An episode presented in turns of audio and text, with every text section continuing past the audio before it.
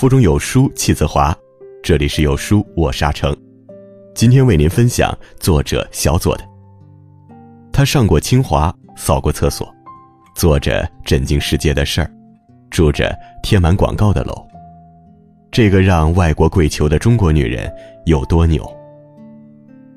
如果您喜欢这篇文章，不妨在文末点个赞。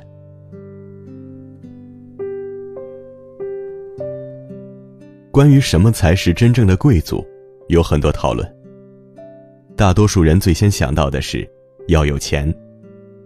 但是有这样一个人，他被外国人称为“中国原子弹之父”，却在死后才得以证明。他舍弃法国的大好前途回国，却从未亲眼见证自己的科研成果。他和夫人一生都住在古旧小区。毫无装修的老宅中，除了满是书香，毫无奢侈物件。这就是钱三强。而你或许不知道，在这样起伏的人生中，始终有个女人，或许她不如他广为人知，但她被称为中国居里夫人。她为人低调，却是真正的贵族。何泽慧，出生堪称簪缨世家的名门望族。清朝三百年，这个家族出过十五名进士，二十九名举人。山西人讲话，无何不开科。如今苏州的望师院，曾是何家私宅，正是何泽慧无私的把它献给了国家。何泽慧的八个兄弟姐妹中。共出了四位著名的物理学家，一位植物学家，一位医学家。何泽慧自小聪慧，当年清华物理系招生，她是唯一的女状元。她后来回忆，考浙江大学的人有八百多，我报考的是物理学系，他们去的只有我一个女生，你说我的运气好不好？清华大学人多，而且特多，一共有近三千人。清华的希望小得不得了。后来，他选择去了清华。也是在这里，他和钱三强两人相识相恋，被称为清华的金童玉女。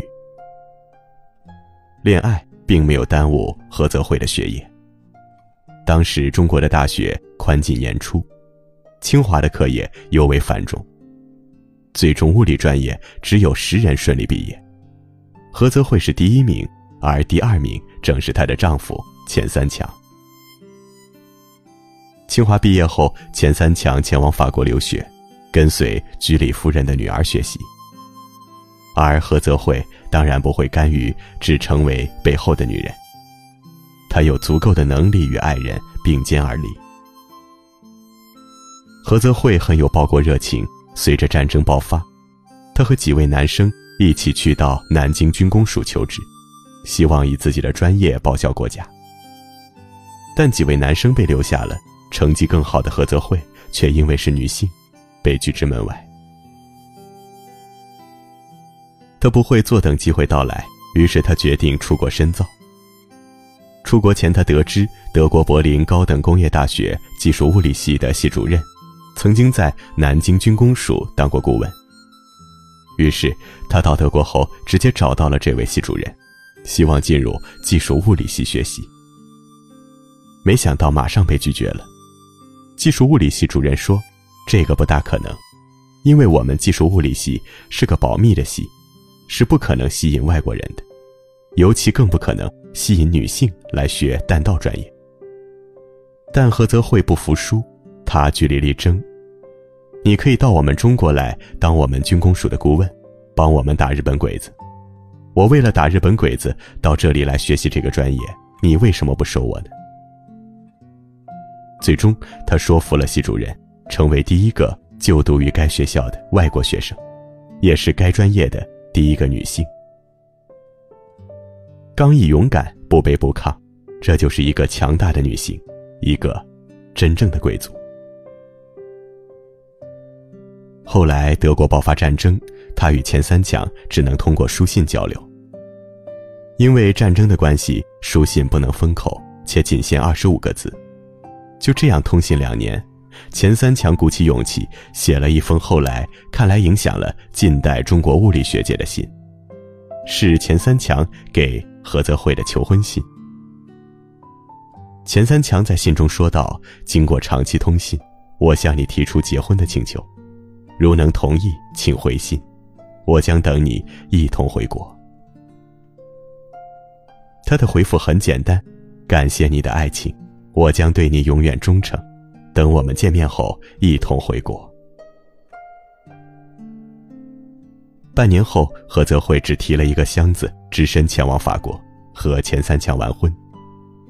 不久，他们一起合作发现了铀核裂变的新方式——三分裂和四分裂现象，在国际科学界引起很大反响。他被西方媒体称为“中国的居里夫人”，被外国科研团队集体争抢。而抗日战争爆发后，当时已在国外享有盛誉的钱三强、何泽慧，带着仅七个月大的女儿毅然回国，支援祖国的。核物理研究工作，夫妇二人为祖国的核弹事业贡献突出。当年氢弹爆炸成功，第二天，法国法新社科学编辑塞尔日贝尔发表文章写道：“人们认为钱三强是中国的核弹之父。”那时，两位科学家正是风华正茂之年，钱三强主持了我国核弹事业的发展。而何泽慧也屡次为国家做出突出贡献，让中国在多领域中不落于强国之后。他的科研项目还获得首次国家自然科学奖。但因遭同僚嫉妒，无奈被调整岗位。何泽慧曾被安排在实验室扫厕所、打扫卫生，后来又和丈夫到陕西农村参加劳动改造，五年的科研黄金时期就这样度过了。无论是被命令扫厕所，还是在偏远农村，都没有让何泽慧败下阵来。这位坚强的女性等到了重回科研领域的那一天。五年后，她再次主持科研工作，马上意识到当时中国空缺的科研领域，大力支持发展，推动了中国宇宙线超高能物理及高能天体物理研究的起步和发展。后来，国家决定为科学家们证明。被誉为“中国原子弹之父”的钱三强表示：“中国原子弹研制成功，绝不是哪几个人的功劳，更不是我钱三强一个人的功劳，而是集体智慧的结晶。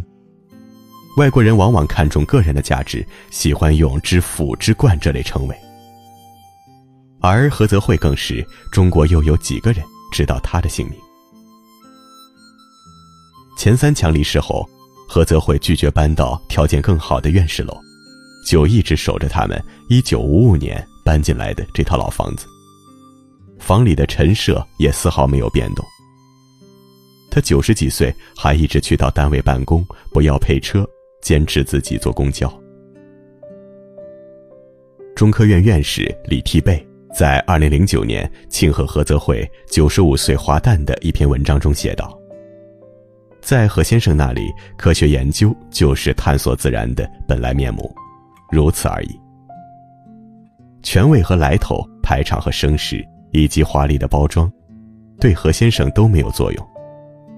他会时不时向那个看不见皇帝新衣的小孩子，冷冷地冒出一句不合时宜而又鞭辟入里的实在话。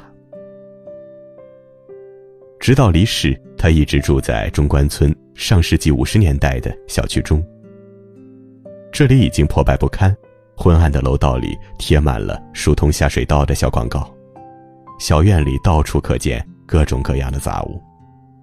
而这里曾经聚集了中国最高级的一批大脑，其中包括五十九位留在大陆中央研究院首批院士中的九位，中国科学院首批二百三十三位学部委员中的三十二位。以及二十三位两弹一星元勋中的八位。时间飞逝，人们纷纷与这老小区告别，只有何泽慧还住在这里。屋子保持着钱三强在世时的模样，往后的二十年间，何泽慧与满屋书香为伴，直至二零一一年离世。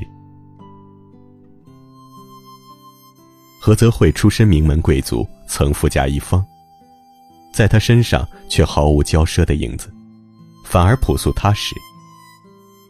他是真正的科学家，为国家做出突出贡献，却无人认识。他备受尊重，却蜗居在小小的老宅中，与世长辞。但他在精神上却始终保持高贵。他没有豪宅，没有奢侈物件。甚至主动放弃了更好的生活，只为报效祖国。但却拥有最金贵的骄傲与自尊，这才是真正的中国贵族。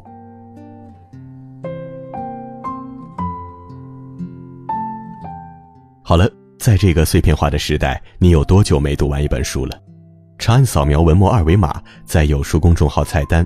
免费领取有书独家引进外文畅销书四本附中文讲解，欢迎大家下载有书共读 App 收听领读。我是阿成，我在山东烟台向你问好，记得在文末点个赞。